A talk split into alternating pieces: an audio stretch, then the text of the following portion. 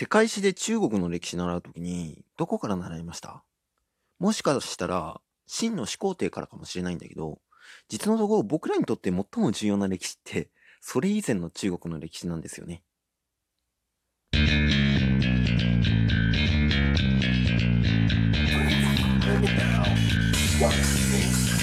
音声の未来を作りたい島の未来もつなげたいそんな野望を持つ男大野のぞみが気になる過去現在未来のトピック。そんな話をいたします。ノンシュタイン今夜もスタートです。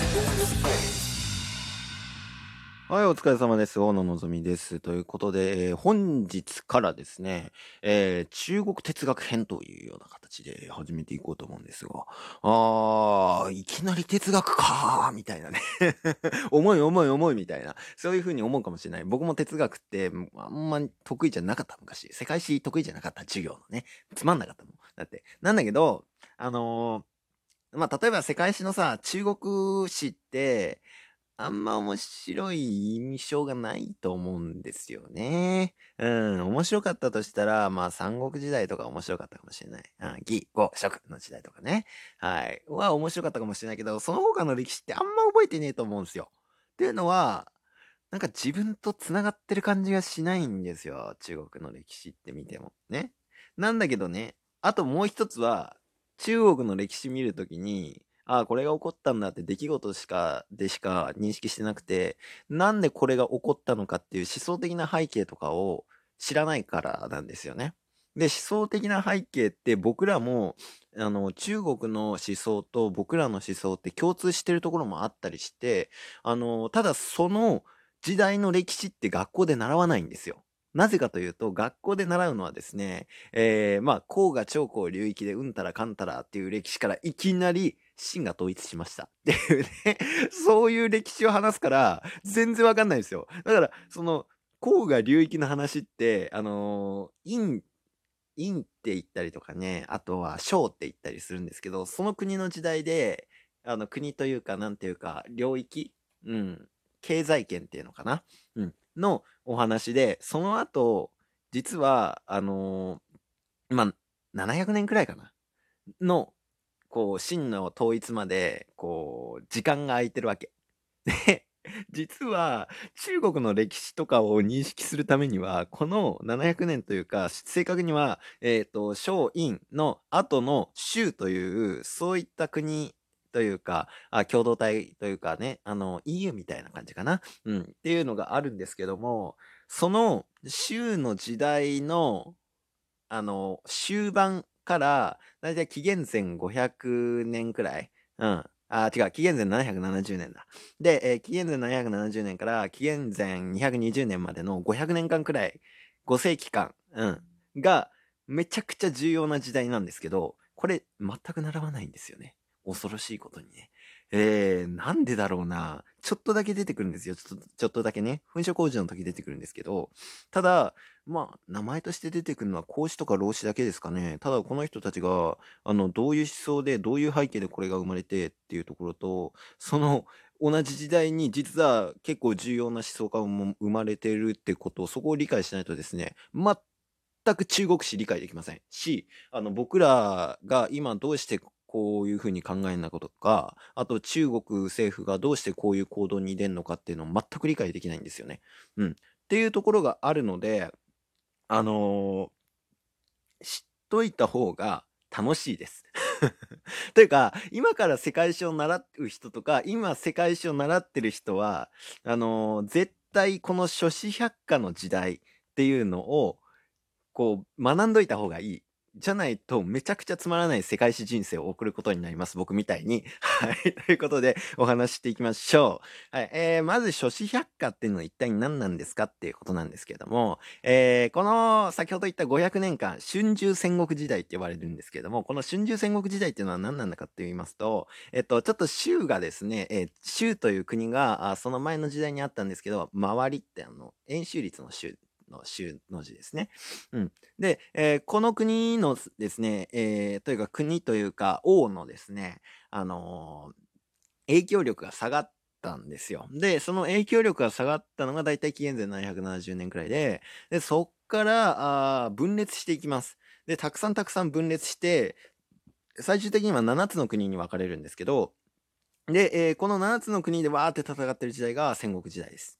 はい。あの、春秋時代っていうのはその前の時代、あの、州の国が力を衰えてからの時代を春秋時代。そっから7つに分かれてわーって戦ってる時代を戦国時代って言います。で、この戦国時代っていうのが、あのえっと、キングダムの時代ですよね。キングダムの時代はこの戦国時代の後半戦のことを描いています。はい。あのー、まあ、戦国時代のことをね、えー、学びたいっていう方はですね、ぜひキングダムの方を読んでください。あれ読むと結構勉強になりますし、あのー、まあ、キングダムは結構こう、秦っていう国の視点で書かれてるんですけども、あのまあ、秦以外の視点でも結構まあ、ウィキでも残ってるし、他にもあの哲学本とかでも読めるんで、あの、そっちで学んでいただけたらなというふうに思ってます。はい。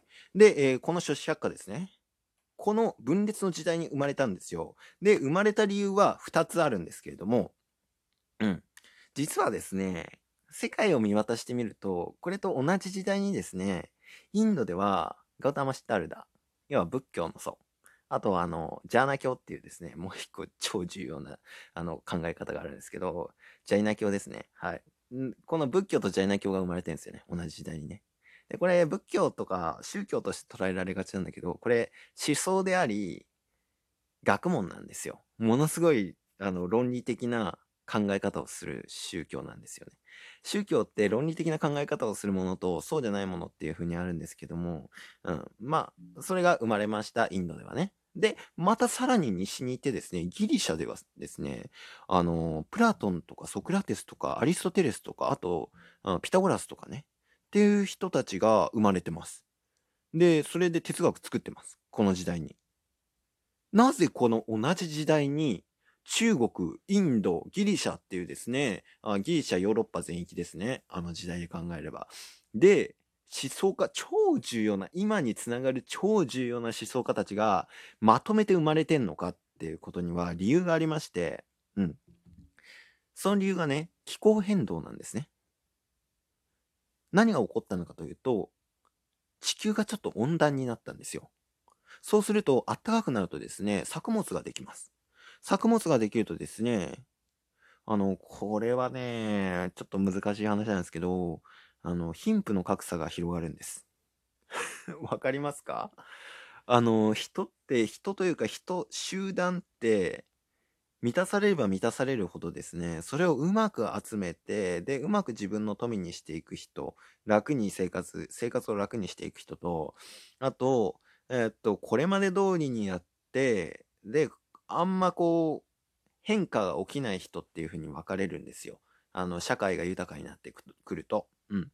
するとですね、実際、昔のご先祖様の生活と、今の僕の生活って、実は、ああんま変わってないのかもしれない。むしろちょっと生活の質上がってるかもしれないんだけど、だけどですね、あのー、あ、満たされてる感じがしないんですよね。なぜかというと、他の同じように過去貧しかった人たちが、あの子供たちとかが自分よりももっと豊かになってるからっていうのでですね、非常に貧困にあえいでる自分が見えてくるわけなんです。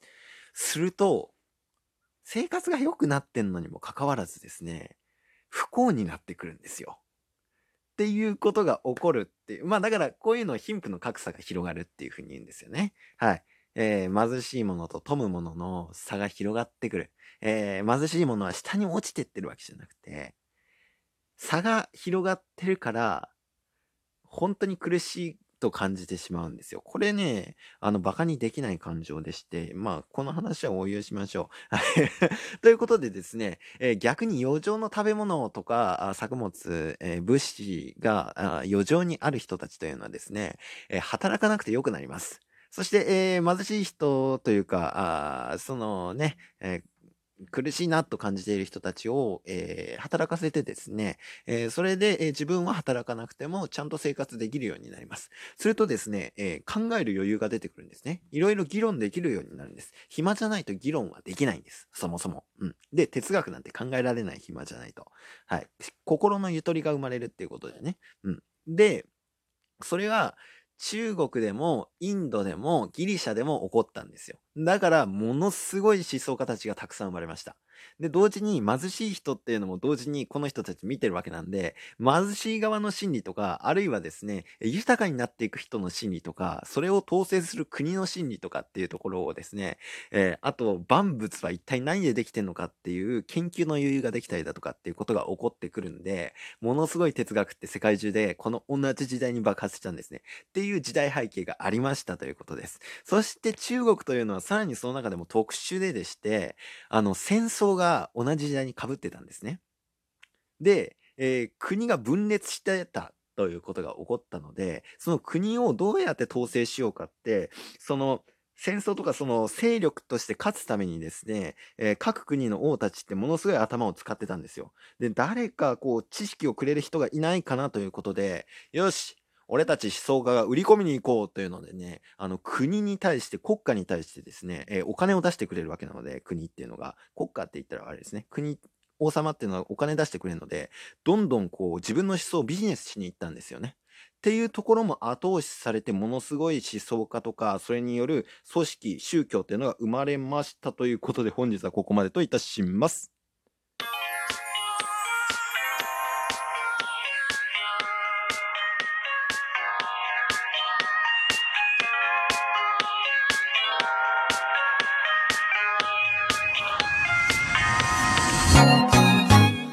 れ様です。お疲れ様です。本日のノンシュタインはここまでといたしますが、いかがでしたでしょうかということで、えー、まあ、なかなか分かりました、時代背景ね。そこから次回、儒教のことをお話しします。結構複雑だぞ。ついてきてね。ということで、バイバーイ。